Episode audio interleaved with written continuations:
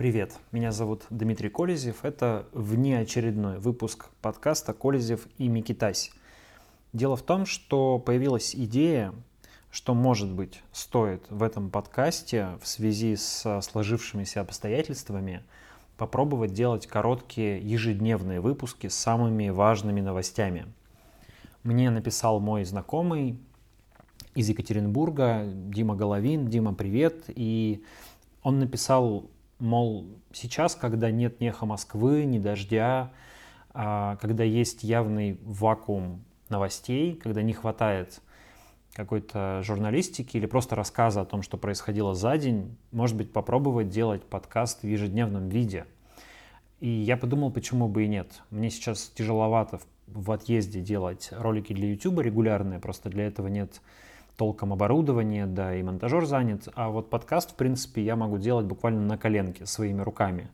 Поэтому в качестве эксперимента я попробую с сегодняшнего дня просто коротко каждый день рассказывать главные новости дня, а не в какой-то такой очень профессиональной манере, а просто в виде такого дружеского рассказа о том, что случилось в течение дня. Ну, конечно, с опорой на факты.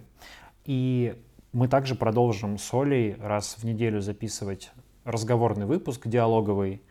Возможно, в следующий раз, уже в эту пятницу, он будет live. Мы будем транслировать его на YouTube и одновременно записывать выпуск подкаста. Ну и каждый день, я надеюсь, вот в качестве эксперимента попробуем, попробую делать эпизоды. Вот такие выпуски. И вы можете написать в комментариях э, или где-то мне в reply ях, или написать письмо на kolezev собака gmail.com или еще что-нибудь и сказать, как вам такая идея, как вам такой формат. И если э, это будет работать, то я буду продолжать. А пока это эксперимент на неделю.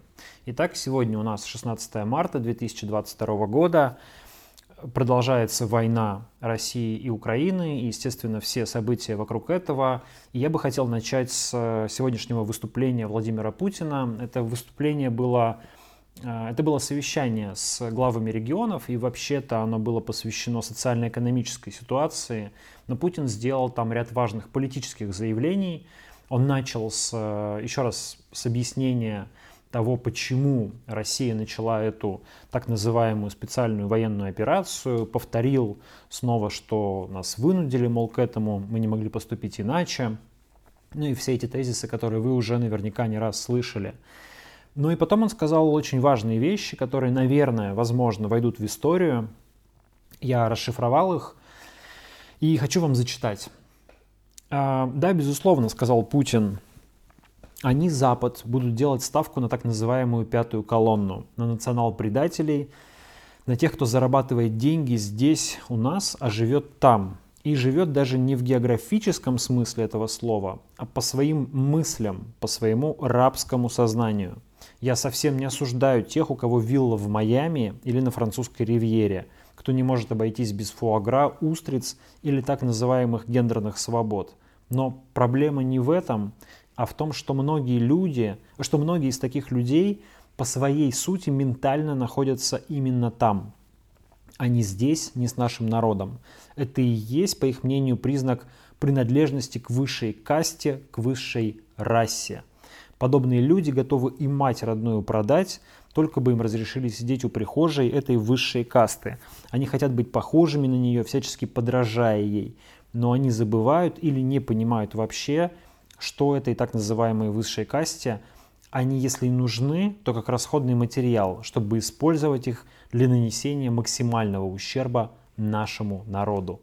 Коллективный Запад, продолжил Путин, пытается расколоть наше общество, спекулируя на боевых потерях, на социально-экономических последствиях санкций, спровоцировать гражданское противостояние в России и, используя свою пятую колонну, стремиться к достижению своей цели – а цель одна, я уже говорил об этом, разрушение России.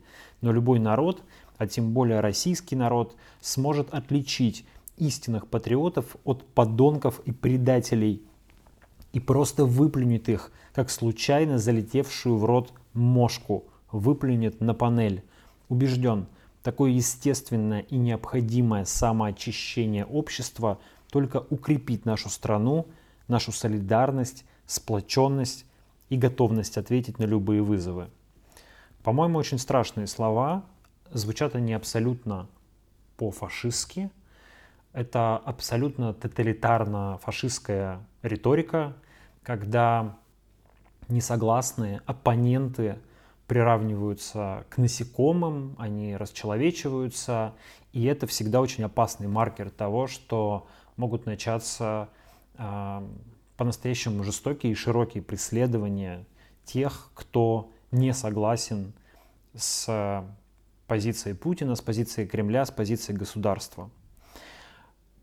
Слова об естественном самоочищении, о необходимом самоочищении, все это очень напоминает риторику ну, таких фашистских диктаторов, как Муссолини и Гитлера, слова о том, что существует какой-то заговор коллективного Запада, который надеется разрушить Россию и теперь спекулирует на боевых потерях и социально-экономических последствиях санкций. Все это звучит довольно странно, потому что, ну, откуда берутся эти потери и по какой причине введены эти санкции. В общем, наверное, не нужно объяснять. А, но это тревожно. Это тревожно, и это может говорить о том, что мы находимся действительно на пороге расширения репрессий и ужесточения репрессий. Тем более репрессии эти, в общем-то, сразу после заявления Путина последовали. Стало известно, что а, Следственный комитет завел уголовные дела по новой статье о фейках в отношении вооруженных сил России. Во-первых, на каких-то нам пока неизвестных нам жителей Томской области, а во-вторых, и это более медийная история, на блогера Нику Белоцерковскую. Если вы не знаете, Ника Белоцерковская известный а, автор кулинарных, в первую очередь, книг, владелец кулинарной школы во Франции, а, популярный блогер, у нее около миллиона подписчиков или там 900 тысяч подписчиков в Инстаграм. И она писала про ситуацию в Украине с первых же дней войны, эмоционально высказывалась. И вот теперь на нее завели уголовное дело. Ника Белоцерковская не живет в России при этом, поэтому Следственный комитет обещает а, объявить ее в международный розыск. Таким образом, интересно, что первый же удар этих новых репрессий пришелся не на каких-то известных оппозиционеров или даже не на журналистов или не на тех, кого мы привыкли видеть жертвами репрессий, он пришелся на, а, ну, в общем-то, представителя истеблишмента, представителя такой интеллектуально-гламурной тусовки. И я думаю, что, скорее всего, важной составляющей новых репрессий, важной характеристикой новых репрессий будет то, что они по масштабу теперь могут э, стать гораздо более широкими. Они могут коснуться уже не просто людей, которые оппонировали власти, но и тех людей, которые даже считали себя, может быть, частью системы. А, но э, теперь они оказываются недостаточно лояльными, недостаточно патриотичными, недостаточно э, близкими к тем ценностям, которые декларирует Кремль, и поэтому они могут пострадать. Уже э, секретарь партии «Единая Россия», генсек партии Андрей Турчак заявил о том, что нужно с позором выгнать бывшего вице-премьера Дмитрия о, извините, бывшего вице-премьера Аркадия Дворковича, который позволил себе антивоенные высказывания, а, уже звучат а, с, от а, спикера Госдумы Вячеслава Володина слова о том, что нужно по-настоящему жестко разобраться с редактором Первого канала Мариной Овсянниковой, которая устроила антивоенную акцию в прямом эфире и так далее, и так далее. Но я подозреваю, что этим дело не ограничится, что на самом деле чистки, репрессии могут затронуть э, даже тех людей, которые сегодня считают себя ну, плоть от плоти этой власти. Потому что неизбежно начнется поиск людей, которые э, ответственны за провал в Украине, потому что Блицкрик провалился, и как бы Владимир Путин не повторял и не убеждал то, что военная операция, так называемая военная операция в Украине идет строго по графику и строго по плану. А на самом деле мы понимаем, что все пошло как раз не по плану. Никакого блицкрига не получилось, быстрой победы не получилось, армия а, завязла, а, имеет большие логистические проблемы, имеет проблемы с поставками, с питанием и так далее. И обязательно будет поиск ответственных, собственно, кто во всем этом виноват. И уже Москва полнится слухами, пока нет этому окончательного подтверждения, что э, арестованы высокопоставленные офицеры ФСБ, которые отвечали за украинское направление, ну и так далее. Я думаю, что будут искать и среди военных, и среди представители оборонно-промышленного комплекса, почему то оружие, которое должно быть там самым современным, самым лучшим, не было таким эффективным, как ожидалось, почему такие были проблемы с логистикой, почему были такие проблемы с питанием военнослужащих. Короче говоря, все, э, вся коррупция, все очковтирательство, вся туфта, которая прокатывала в обычное время, ну, сейчас, видимо, во время войны, военное время в реальности не сработало. Поэтому виновны, поиск виновных будет. Так что я думаю, что репрессии в этот раз не ограничатся оппозиционерами. Оппозиционеры как раз к ним уже привыкли. Тем временем в переговорах между Россией и Украиной, кажется, есть определенные подвижки. По крайней мере, как сообщила газета Financial Times сегодня, со ссылкой сразу на три источника, причастных к переговорам, стороны добились существенного прогресса. А, соглашение, которое может быть достигнуто между Россией и Украиной, по предварительным данным предусматривает отказ Украины от планов вступить в НАТО и а, от размещения на своей территории каких-либо иностранных военных баз или вооружений. При этом Украина может по этому соглашению получить гарантии защиты со стороны других стран, которыми могут стать США, Великобритания и Турция. И также сегодня ранее а, руководитель российской группы на переговорах Владимир Мединский говорил, что Украина предлагает а, вариант демилитаризации по австрийскому или шведскому образцу, когда страна является нейтральной, но при этом обладает собственной боеспособной армией. Два источника также рассказали Financial Times, что предварительный вариант соглашения включает защиту русского языка в Украине. А советник Офиса президента Украины Михаил Подоляк, который возглавляет украинскую делегацию, ну или является ее э, спикером, так сказать, сказал э, Financial Times, что вопросы языка, как и другие гуманитарные проблемы, обсуждаются только через призму интересов Украины. Подоляк также, также сказал, что соглашение с Россией должно будет включать гарантированный уход войск с украинской территории, а, а вопрос Крыма, ДНР и ЛНР при этом будет обсуждаться отдельно. Пока неизвестно, насколько э, эта информация точна и правдива, но, в общем-то, о определенных подвижках в переговорах говорят многие. О том, что может быть достигнуто некое соглашение о прекращении огня, говорят многие. Скорее всего, это связано в том числе с тем, что спустя три недели войны э, Россия не достигла тех того результата, которого она хотела достигнуть, но при этом она все-таки нанесла значительный ущерб Украине. Обе стороны довольно сильно пострадали и подходят к той ситуации, возможно, когда вести а, долгую активную войну уже невозможно. Россия исчерпывает свои ресурсы и подходит к той ситуации, когда общественное мнение а, ну, уже довольно активно возражает против войны, несмотря на все запреты и ограничения. А Украина находится в той ситуации, когда ну, страна уже довольно сильно разрушена, ее инфраструктура пострадала, да и люди, конечно, несмотря на всю их сплоченность и несмотря на тот героизм, который показывают э, защитники Украины, э, тоже находятся в тяжелом состоянии, в том числе люди находятся в тяжелом психологическом состоянии, потому что все равно три недели беспрерывной а, атаки на страну, это то, что довольно сложно выдержать. Короче говоря, будем надеяться, что пришло время договариваться, и эти договоренности состоятся, будут каким-то компромиссом для обеих стран, но уже ясно, что Россия вряд ли добьется того, на что рассчитывал Владимир Путин изначально. А рассчитывал он, как я считаю, на а, установление некоего марионеточного режима в Украине.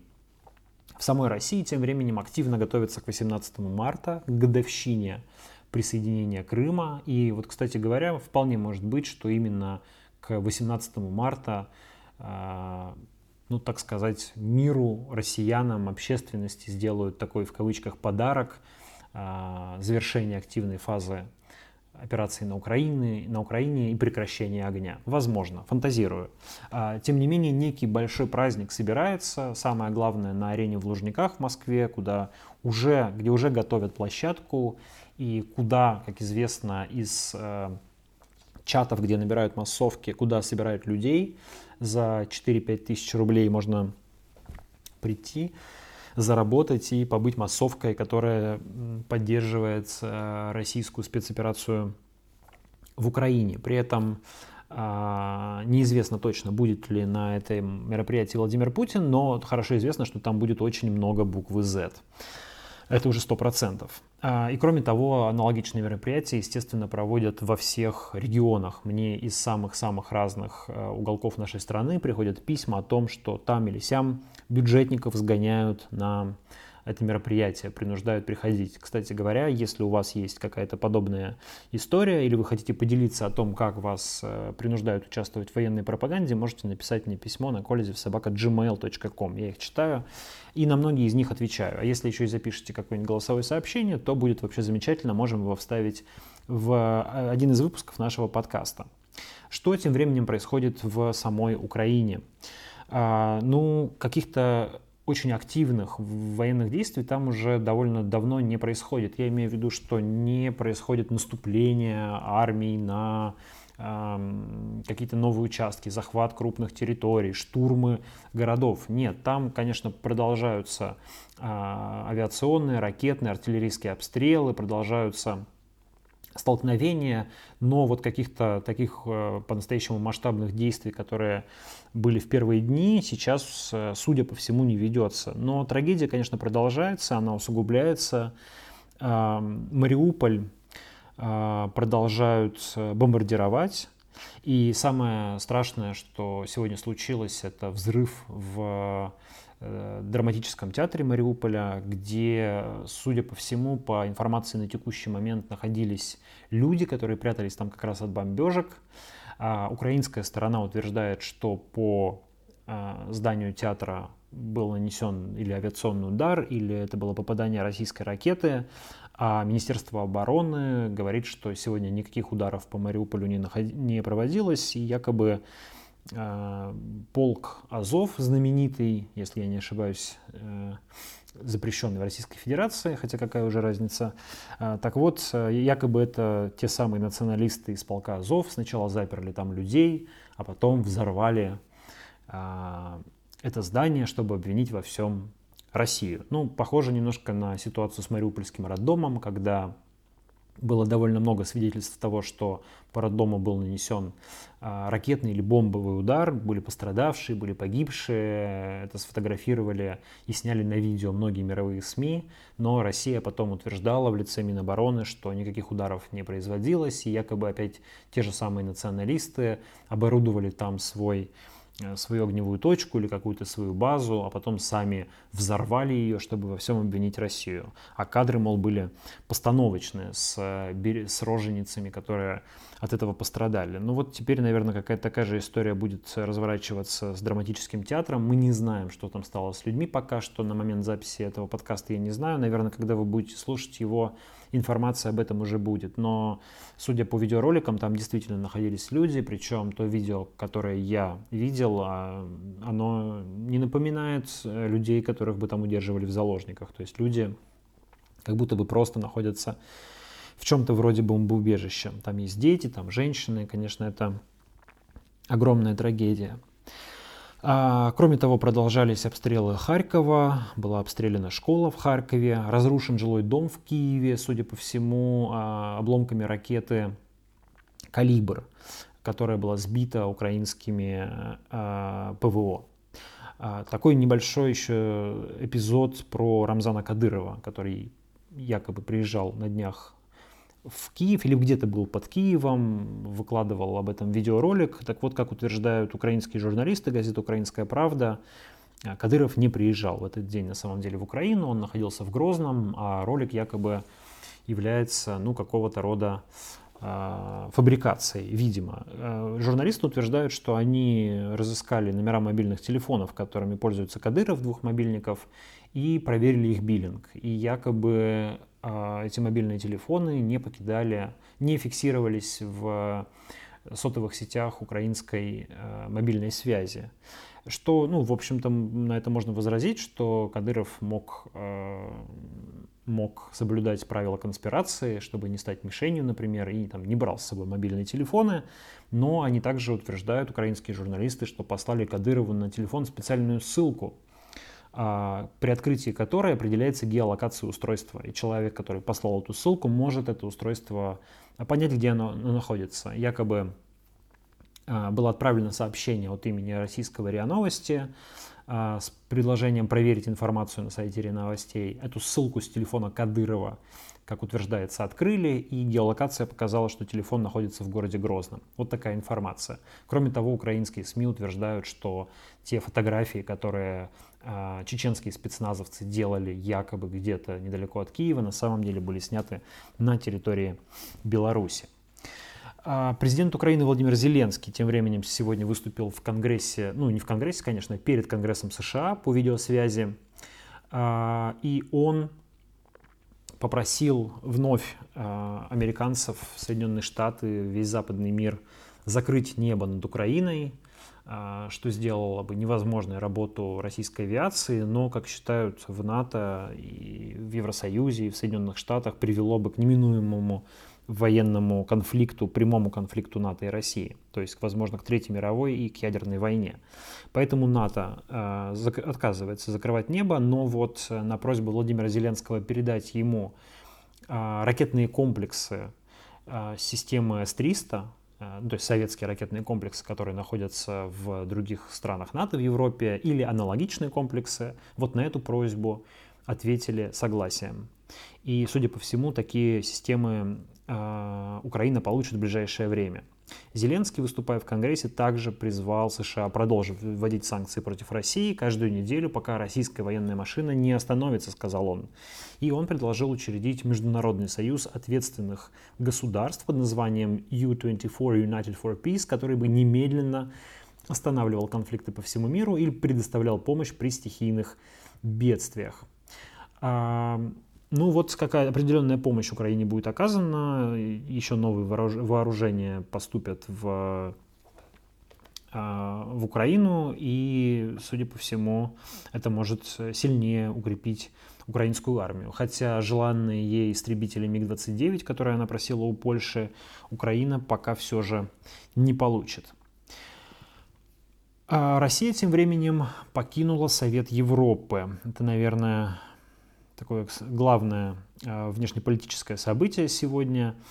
А, печальный факт, потому что Россия состояла в Совете Европы 26 лет, и в том числе нахождение в Совете, в Совете Европы означало, что россияне могут а, обжаловать э, решения российских судов через ЕСПЧ. И российские власти признавали до последнего времени решения ЕСПЧ.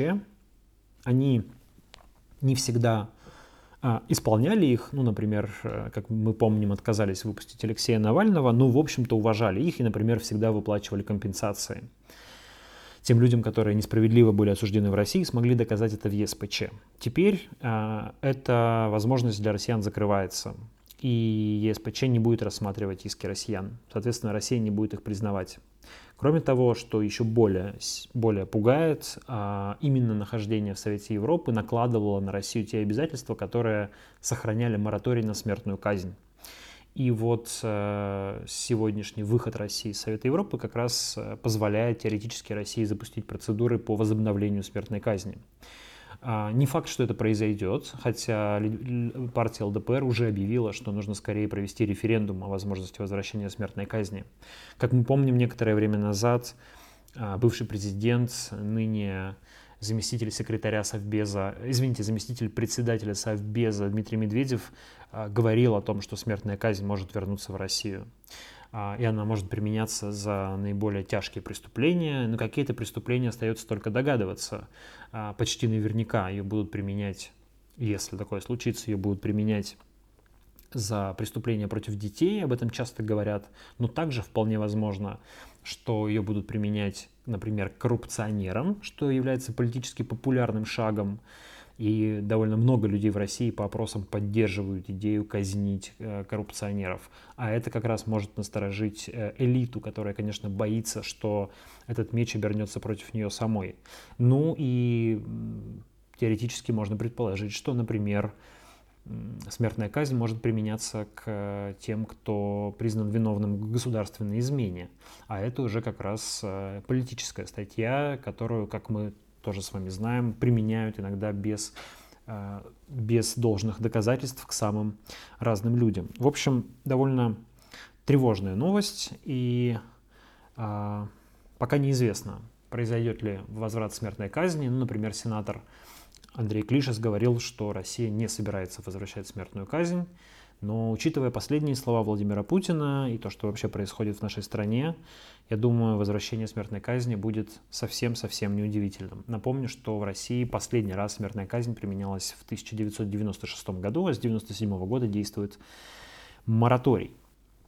Ну и э, еще немного новостей с Украины. Там освобожден э, мэр Мелитополя Иван Федоров, Э, который был похищен 11 марта, как утверждается, спецназом Луганской Народной Республики. Пока неизвестно, где он находился все это время, но вот его, как говорят в Украине, в ходе спецоперации украинских вооруженных сил э, удалось освободить а, и он приступил к исполнению своих обязанностей. Если честно, на данный момент не очень понимаю, как это возможно, учитывая, что Мелитополь находится под контролем российских войск, и российские силы там уже объявили исполняющим обязанности мэра, депутата Галину Данильченко, которая была раньше э, депутатом от партии регионов Виктора Януковича и, в общем, занимает такую пророссийскую позицию. Ну, как мы как вы наверняка знаете, жители Мелитополя и других э, городов, которые, в которые вошли российские войска, выходят на митинги и заявляют, что они не собираются